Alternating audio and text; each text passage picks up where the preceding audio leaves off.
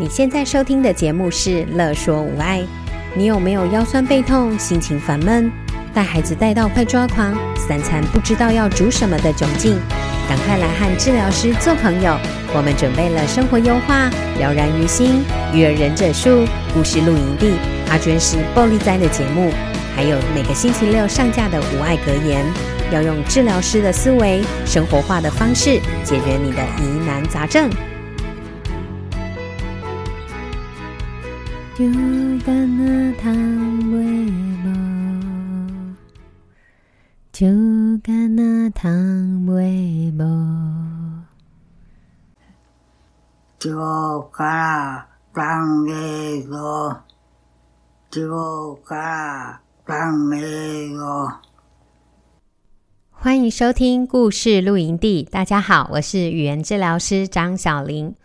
在上一集的节目中，我有分享一位九十一岁的老太太，因为申请长期照顾的居家赋能服务，所以我就以语言治疗师的身份，呃，进到家中去协助老太太，成功的拔除了鼻胃管，还唱了两句雨夜花的故事，对不对？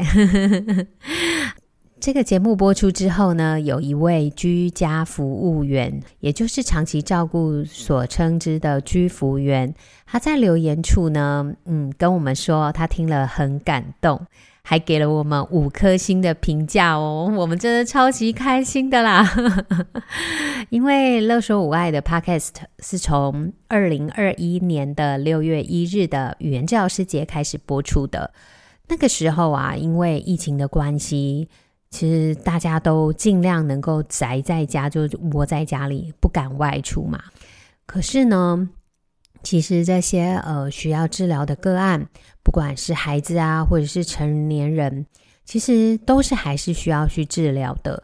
那当然，我们的治疗师们呢，因为没有个案了嘛，所以当然也都没有工作，然后就宅在家。于是我们才开始思考说，嗯，在这个时候，我们到底能做些什么？在那个时期啊，我想大家应该还印象深刻吧？那时候其实，呃，所有的孩子都跟家长就是窝在家里头，其实大家都家长都快疯了，对吧？父母都快疯了啊！更何况是呃，就是身心障碍的家庭们哈，其实整天都和孩子们一起窝在一起，然后没有外出的一个空间哈。所以其实有很大很大的一些呃冲突产生哈，当然像是成人的脑伤、中风的个案，还有失智老人在居家的复健跟照顾上，都面临了极大的挑战。于是乐说医学专业团队的伙伴们就一直在思考，到底要做些什么来帮助一下居家的个案跟家长们哈，或者家属们这样。嗯，我们就线上开了好多次的会议，然后决定呢，一鼓作气的推出了乐说无爱的 Podcast 节目。我们也互相打气着，因为其实我们不知道到底会有多少人真的在听，但是我们就是一直坚持着分享着，想着如果说嗯有人可以听到，然后能够嗯感受到我们的努力。或者是因为我们的分享能够有所收获，我们都觉得很值得。所以啊，这一位居服员呐、啊，我们真的好感谢你的回馈哦，因为你的回馈让我们真的更有动力，能够继续努力哦。好，那今天我要分享这位居服员的回馈，还有他遇到的真实的故事，还有他的体悟给大家听哦。他说啊。听到九十一岁老奶奶可以讲话又拔除鼻胃管，觉得很感动。本身有照顾中风又脑伤，想讲话又没办法清楚表达的一位阿姨。平常她都是由和善的老伴为主要照顾者。阿伯要灌食，要帮忙换尿布、清理大小便、擦澡。而且啊，阿姨常常晚上咳嗽就吐得满身。所有的生活一切大小事，阿伯都要处理。阿贝也知道需要好几年、好几年的时间，但是从来没有放弃过阿姨，也努力的陪阿姨复健治疗。但是医院的语言课就是排不上，我常常看到阿姨黏着阿贝，当阿姨躁动的时候，阿北就不停地用言语有耐心的温柔安抚她，并不停地轻拍抚慰。看到这样的情感，都觉得超级感动。要有多深厚的感情，才做得到二十四小时的照顾，更有耐心的陪伴阿姨的所有的情绪呢？到目前为止，从来没有看过阿北对阿姨的口气不好，只是阿北常常感叹说：“人生无常。”我很心疼阿北的处境，这样的居家语言治疗真的很需要被广泛推广。不要让阿北一个人如此孤单的单打独斗面对一切。毕竟专业的治疗不是居服员能帮到的。真的希望阿姨能快点好起来，阿北不用这么辛苦。听完这位居服员的分享，真的觉得很心疼。不知道阿北居住在哪一个县市？倘若有需要帮忙，可以留言哦。我们会协助寻求相关的资源和服务，希望能够帮上一点忙。其实，身为治疗师，进到长期照顾的现场，其实看到最多的不是像这一位九十一岁老奶奶成功拔出鼻胃管还能够唱歌的开心故事，更多的反而是很无奈的、痛苦的，甚至是不堪的。不得善终的人生故事，所以改变观念、寻求相关的资源，真的是非常非常重要的事情。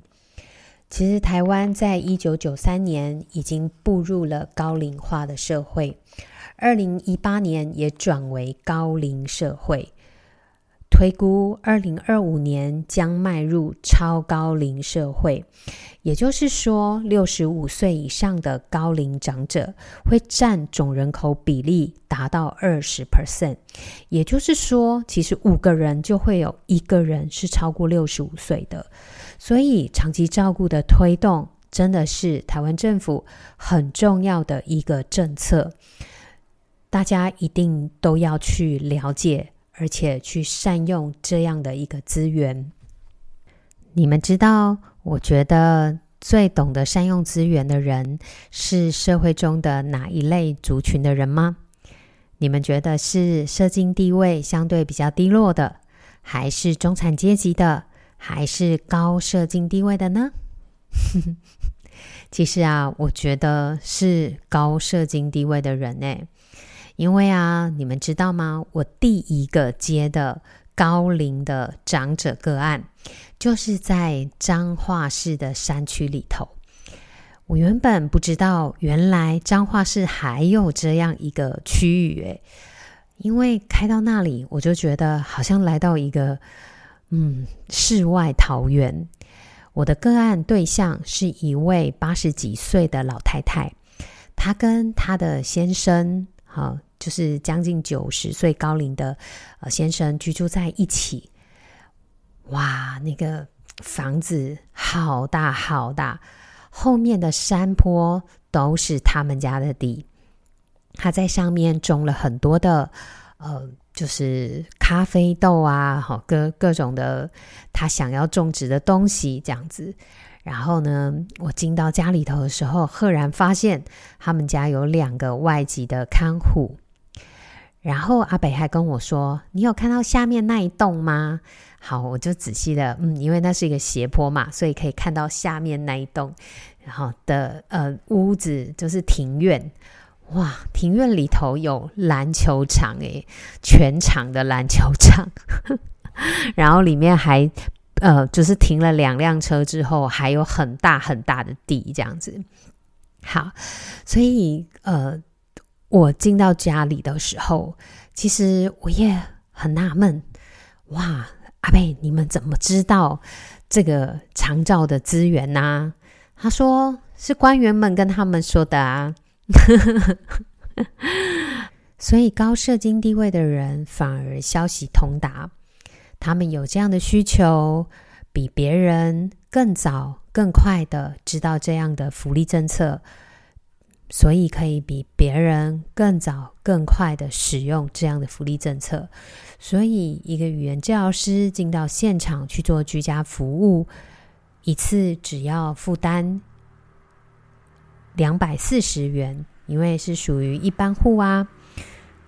哼，另外，你们觉得我在临床上遇到最不懂得使用社会资源的人是哪一类群组的人吗？哼，我觉得是中产阶级的人耶，因为呢，他们还观念停留在这些福利政策应该是只有针对中低收入户或是低收入户或者身心障碍者，所以去使用服务，好像就表示自己不能残废，或者是呃更多负面的想法。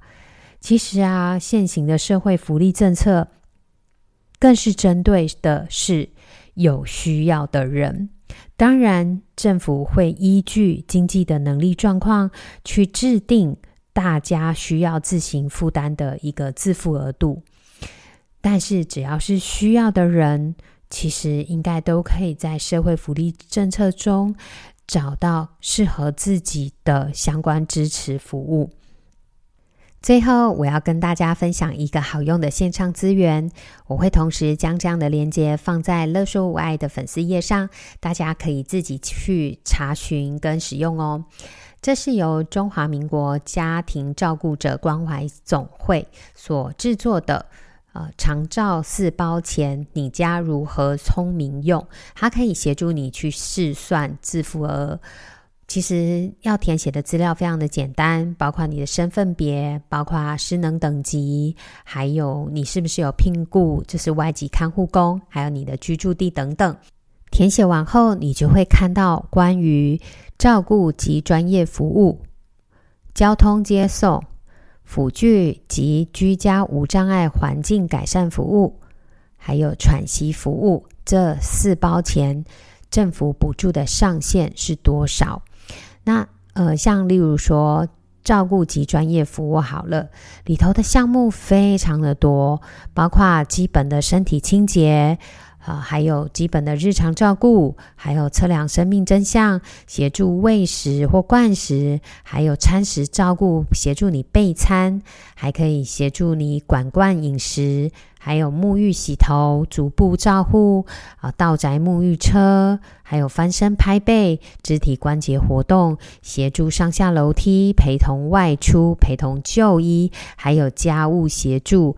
代购服务，还有甘油球通便，啊，一指是置入药盒，血糖机验血糖，还很多很多。哈，其实大家可以上网去看，因为真的很多。那它通常呢，这个是一次的，就是一次是多少钱啊？它就可以就是诶算出来说，如果你选的次数是选一次，好，就是它前面是。呃，费用，然后一次，那他就会告诉你，你一个月的自付额推估是呃四十一元。好像我刚才输入的是呃基本身体清洁，本来他一天的费用是两百六十块，那但是你如果是一般户，你等于是一次只要四十一元，有没有非常的划算？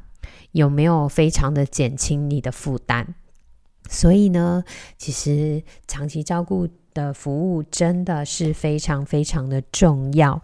我在现场上看到很多困难的个案，其实，在适当的一个支持下，通常会有比较好的生活品质，也会获得一些相对的改善。所以，希望能够分享更多相关的资源给大家，让大家能够一起好好的、开心的。顺利的、幸福的生活。今天的节目就到此结束，谢谢大家。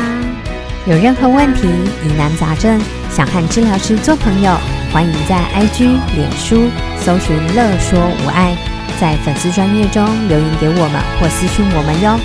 喜欢我们的主题，请帮我们按下五颗星，也可以小额赞助支持我们继续做节目哦。